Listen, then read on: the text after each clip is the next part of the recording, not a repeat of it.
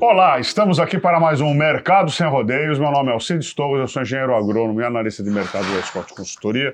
Estou aqui com o Felipe Fabre, eh, zootecnista, mestre em, em produção animal, essas coisas todas. Exato. E hoje nós vamos falar um pouquinho do mercado, né, dessa, desses, dessa primeira quinzena de setembro, setembro. Eh, das mudanças que ocorreram e o que está por vir. Começa aí, Fábio, vamos lá. Bom, vamos lá. Um mês de setembro marcado pelo fim da sangria que a gente vinha assistindo no mercado do boi, né? Um agosto com uma das maiores quedas na questão mensal aí é, para a arroba do boi, isso só considerando a Praça São Paulo. A gente passou a assistir, a partir da segunda semana desse mês, um movimento de alta, não só no mercado do boi físico, como também no mercado futuro e no atacado de carne com osso.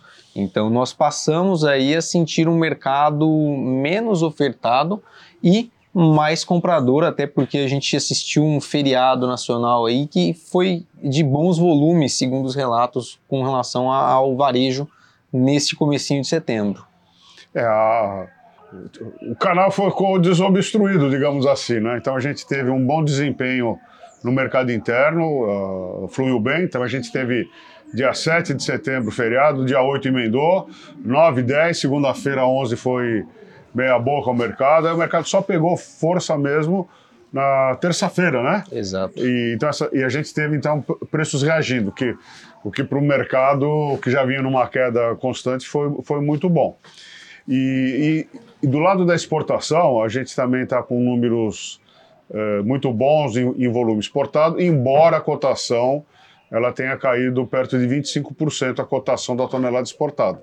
E como é que está o desempenho da exportação? Olha, agora em setembro, até a segunda semana do mês, a gente exportou cerca de 15 mil toneladas por dia. É um desempenho que, em média diária, eu não me recordo nos últimos quatro anos de ver um momento tão bom com relação a volumes embarcados, mas com o preço, como o senhor bem citou, bem abaixo daquilo que as indústrias vinham é, recebendo no ano passado. Né? Então hoje, pensando em China, principal compradora aí da carne bovina brasileira, tem pago 4,4 mil dólares por tonelada de carne aqui do, dos nossos fornecedores. E há um ano atrás, é, para ter uma ideia, essa referência é menor desde novembro de 21.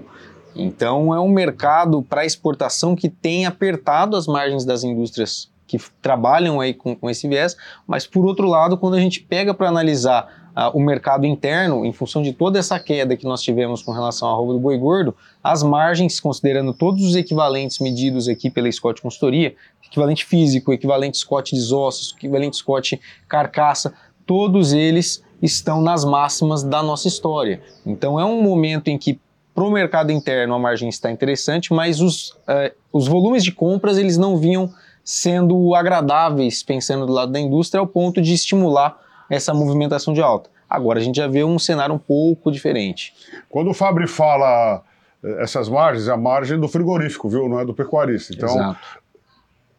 todos os nossos equivalentes que, que medem a, margem, como é que são calculados esses, esses equivalentes? Um é só com a venda da carne.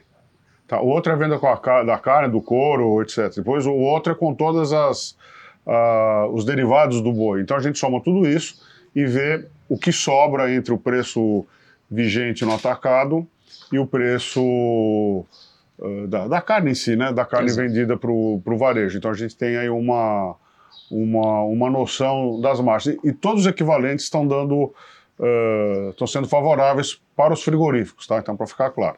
E claro, a margem ela não representa necessariamente o lucro, mas é um, é um sinalizador é um aí indicador, interessante, né? um indicador exatamente interessante para se levar em conta. Eu vou aproveitar aqui para já dar uma notícia. Na, a partir da. Durante esse mês todo, durante esses últimos.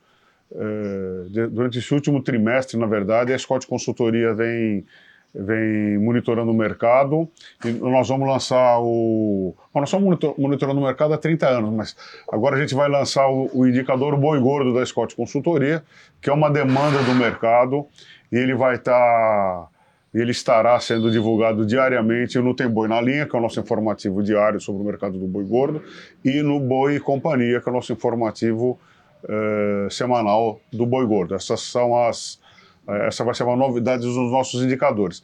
E para você ter acesso a esse indicador, tem que, tem que ter em mãos o tempo na linha. Né? A gente faz as análises todas, esporadicamente, mas para você ter esse, é, é, essa noção real do mercado, é, só, só sendo assinantes dos nossos informativos.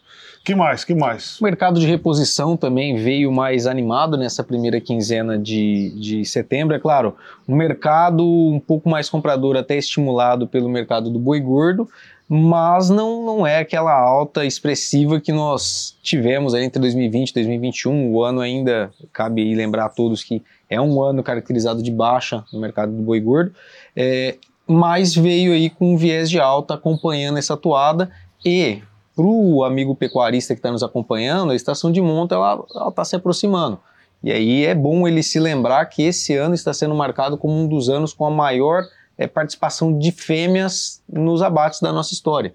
Então, muito provavelmente essa estação de monta ela deve vir aí com menos fêmeas entrando nela, é, e isso pode influenciar nos próximos anos com relação às cotações das categorias mais jovens. É claro, o bezerro dessa estação de monta, é, é, a vaca dessa estação de monta vai parir o bezerro de 2025, né, que vai estar no mercado em 2025. Então é bom o pecuarista estar tá acompanhando esses, esse cenário, essas nuances.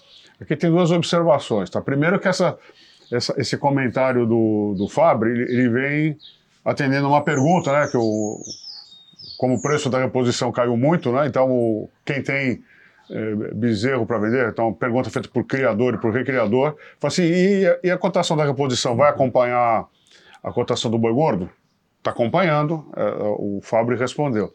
E nós temos um fato é, que também o Fábio fez uma análise recente, assim, o, o melhor momento para comprar requisição, uh, para comprar reposição talvez tenha passado. passado. E qual é a diferença positiva esse ano?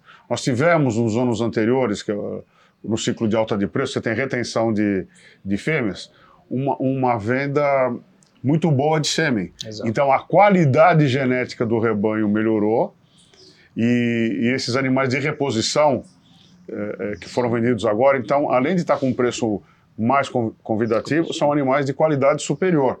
Então quem aproveitou esses meses e, e repôs o rebanho, se preparou para outro ciclo de alta, que como o, o Fabri citou, vai ter mercadoria de boa qualidade genética e vai estar vendendo essa, essa boiada com um preço melhor.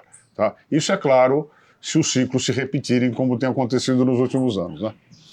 É isso é, exatamente, é isso aí. E deixar um convite a todos, né, Scott, para o nosso encontro de intensificação de pastagens, que vai ocorrer entre 27 e 29 de setembro, lá no, no Ribeirão Shopping, no centro de eventos, é, e também para acompanhar o Confina Brasil, que em outubro vai estar tá partindo para a última rota, visitando o sul do país. É isso aí, gente. Esse, nesse encontro de intensificação de passagem, a gente vai estar tá com os melhores é, peritos na área. A gente vai falar muito de mercado também. Nós vamos ter a participação da, da Kelly Severo no debate de, de economia. Serão dias intensos em Ribeirão Preto, capital do agronegócio, com boa música, boa informação e boa comida. É isso aí. Isso aí, pessoal. Esperamos vocês lá. Um forte abraço e até mais. Até mais.